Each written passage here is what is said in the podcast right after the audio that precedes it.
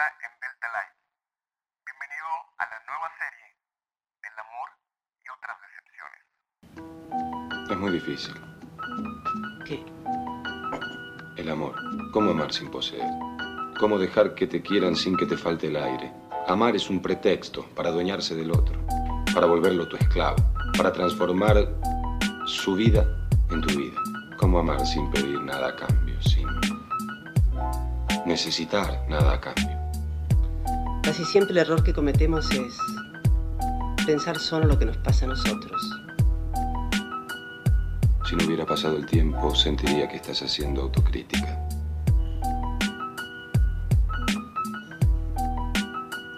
Es el error más común que cometemos todos.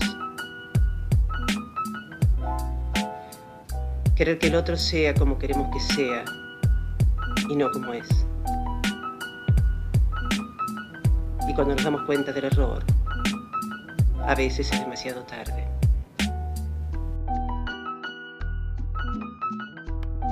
Hey, ¿qué onda? Mi nombre es Obed Alcocer, conferencista, podcaster y amante de la vida. Bueno, creo que puedo describir más últimamente como amante de la vida porque hace más de cinco meses que no doy conferencias y no he sido muy continuo en los episodios de podcast.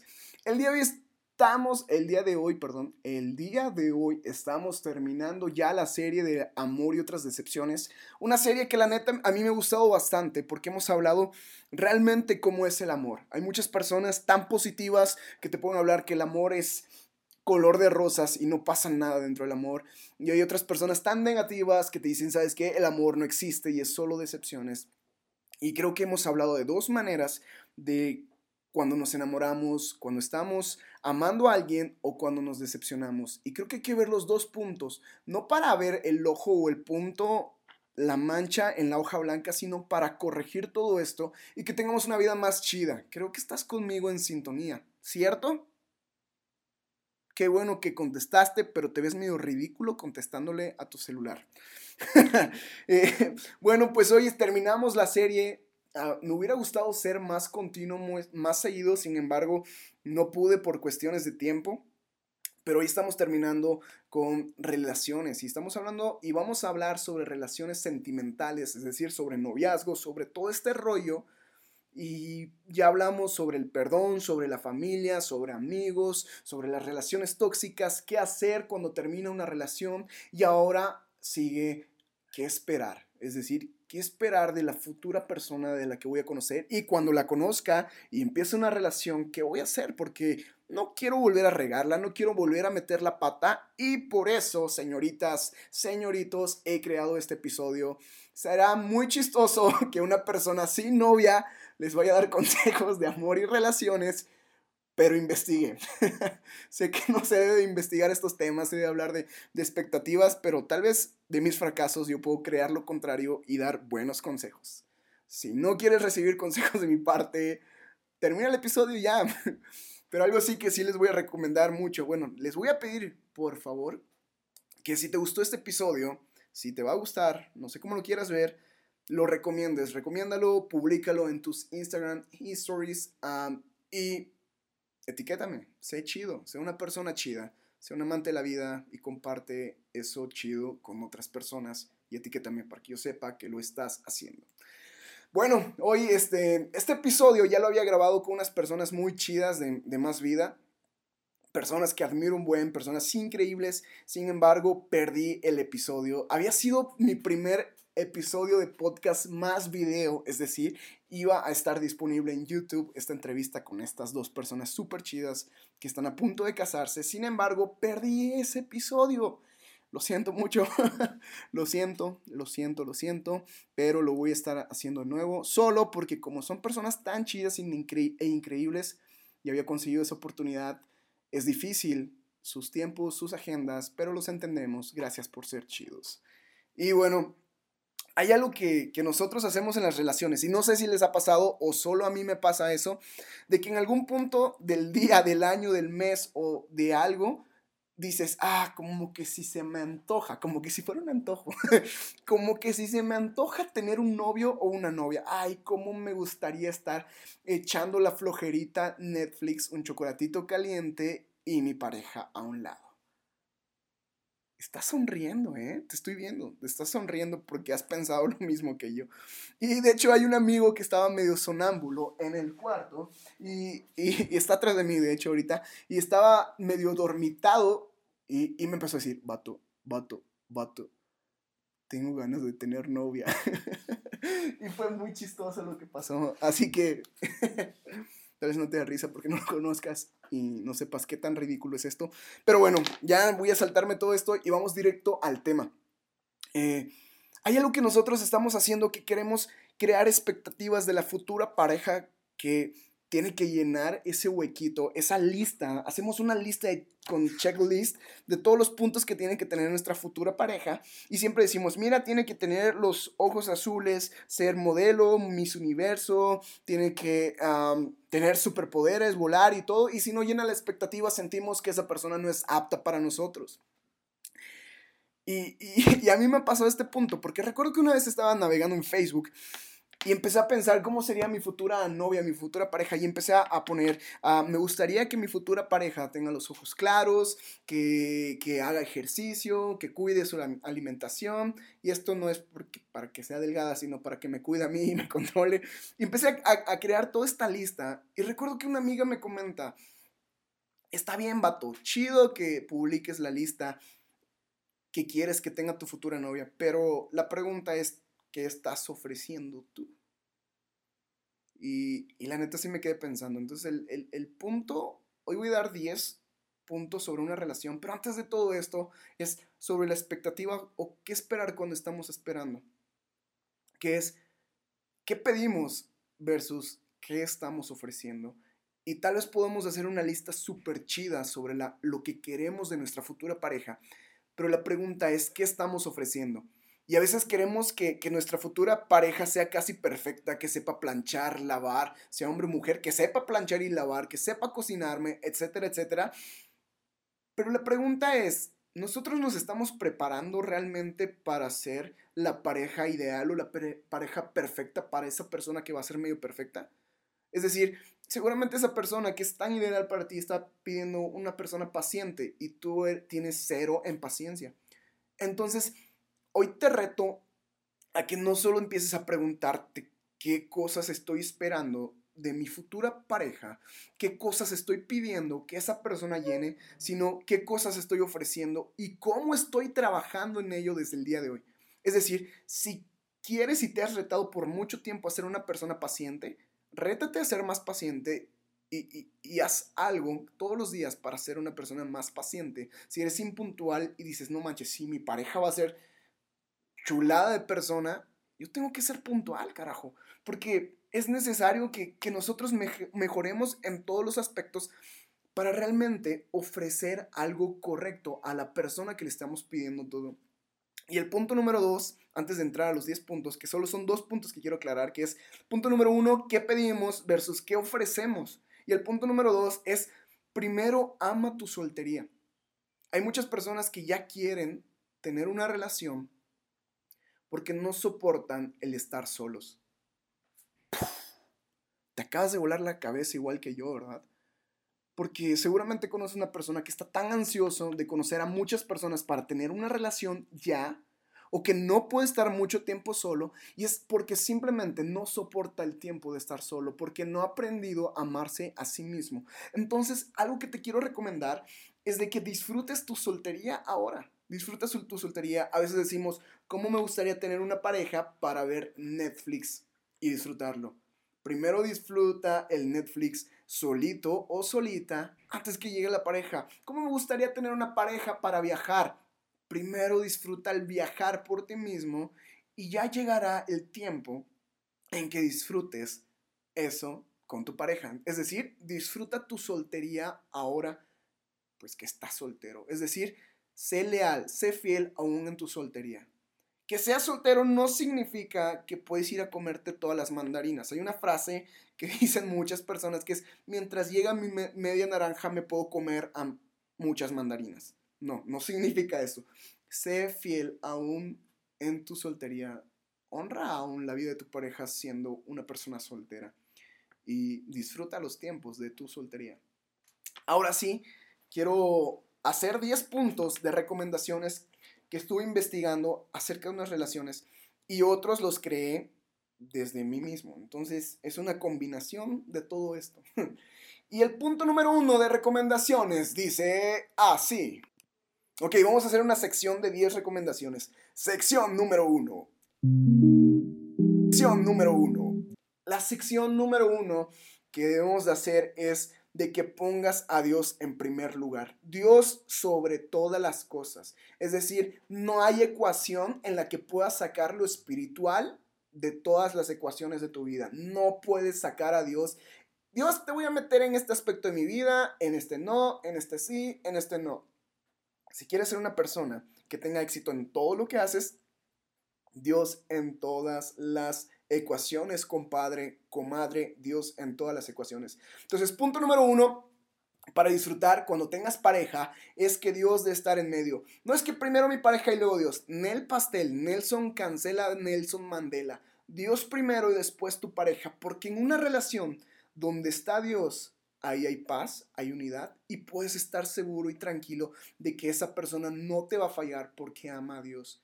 Es que Obed, hay una persona que amaba a Dios y me falló. No, no, no.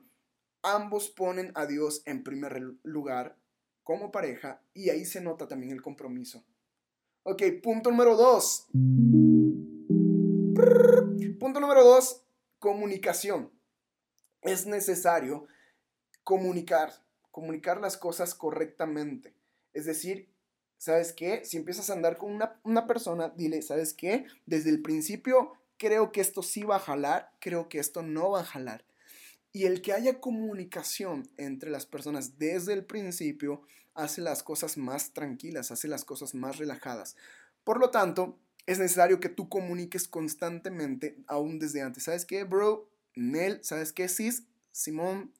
Y que tú le digas, cómo van a hacer las cosas. Entonces, en una relación tiene que haber comunicación. Dile lo que, lo que te molesta, dile lo que te hace feliz, dile que si va a jalar, que no va a jalar, pero no trates de, de hacer que adivinen tus pensamientos, ni le digas no creyendo que esa persona va a ser el sí. Sé comunicativo y una comunicación eficaz, comunicación real, una comunicación de no, donde nada se transgiverse, donde todo pueda ser correcto. Punto número 3. No máscaras. Actúa como quien eres en todo tiempo. No máscaras. Es decir, no finjas ser algo que no eres, no finjas ser paciente cuando no eres paciente, no finjas amar a los perritos cuando eres alérgico a los perritos, no finjas en ningún lugar. No, que no haya máscaras. Es decir, vete con tu pareja si estás saliendo con él, con ella o ya son novios, vete a hacer el súper, a pagar las cuentas, a checa cómo administra, ve cómo estudia, qué tan comprometido es y qué tan real es esa persona. Para que cuando ya empiecen a andar o pase el tiempo, no digas ya después de tres meses me quito la máscara y oh sorpresa te encontraste con un ogro. No, sé todo el tiempo sin máscaras. Punto número cuatro rompe rutinas, rompe rutinas. Es decir, que todos los días conozcas un poquito más a tu pareja, que todos los días te pongas el reto de conocer un día más a la persona que estás enamorando, a la persona con la que estás saliendo, conócela un poquito más, que no lleguen a la monotonía, que no lleguen al aburrimiento, que no haya una rutina, sino rompe las rutinas, conquista a esa persona día tras día, conócela un poquito más. El reto que te dejo en este cuarto punto es de que cada día conozcas un poquito más a esa persona. Punto número 5. Respeta, respeta a la persona, respeta sus tiempos, respeta todo, respeta a esa persona, respeta que si no le gusta hacer eso, no la obligues, respeta que si le gusta hacer eso, respeta también y respeta en todos ámbitos, respeta espiritualmente, respétala físicamente o respétalo físicamente, es decir, ¿sabes qué? Dijiste no, no, ¿ok? Respeta en todos los sentidos, respeta sus tradiciones, respeta a su familia, respeta en todo punto. Sí va a haber un punto donde van a dialogar, donde van a hacer ah, los no negociables, que en un momento lo voy a explicar, pero sobre todas las cosas, respeta lo que es y quién es. No, no, digo que voy a respetarlo porque es hombre, voy a respetarlo porque es mujer. Respeta por quién es, porque es un, una persona, un ser humano y tenemos que respetar a todos por igual. Y esto es algo muy primordial. Respeta aún con tu vocabulario, la manera como te diriges, la manera como actúas. Respeta siempre. Punto número 6. Antídoto. ¿A qué me refiero con antídoto? Es decir, si sabes que algo es tóxico, aplica el antídoto. Y esto va para los dos puntos. Es decir, si sabes que si mi pareja está teniendo actitudes tóxicas, yo aplico el antídoto que es regresar al punto número uno y dos, Dios y comunicación, para meterle el antídoto y que evite esas cosas. Pero no te pongas solo a ver con lupa lo que tu pareja está haciendo mal, sino al contrario, tú autoexamínate. Y si tú estás teniendo actitudes tóxicas, autoexamínate y regresa al punto 1 y 2 para que puedas aplicar el antídoto aún contigo mismo. Porque es muy común en las parejas y en las relaciones ver lo que la pareja está haciendo mal, pero no vemos lo que nosotros mismos estamos haciendo mal. Entonces, punto número 6, antídoto, mata lo tóxico. Punto número 7, tiempos en el tiempo. Hay tiempo para todo, hay tiempo para todo. Es decir, si está con sus amigos, es tiempo con sus amigos. Si está con su familia, es tiempo para su familia. Y eso sí, si están juntos, es tiempo para estar juntos. Nada de estar llamando a las amigas, a la familia, estar con el celular todo el tiempo, estar distrayéndose. Toma el tiempo. Hay algo que me gusta mucho en la Biblia que dice que hay tiempo para todo.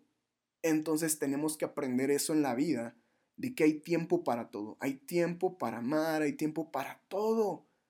Entonces, respeten sus tiempos. Si no es tiempo de que te toque estar con la pareja, respete ese tiempo. A mí me costó, pero es necesario respetar todos los tiempos. Punto número 8. Proyecta. ¿A qué me refiero con esto de proyectar? Muchas personas se asustan con el futuro. ¿Sabes qué? Tranquilo, avanza lento. no quiero saber nada del futuro. Vamos a disfrutar el hoy, no existe el futuro, etc. Pero es necesario. Es necesario que proyectemos a futuro qué va a pasar o qué no va a pasar. ¿Por qué? Porque si no proyectamos a futuro, estamos fallando al punto número dos también, que es la comunicación.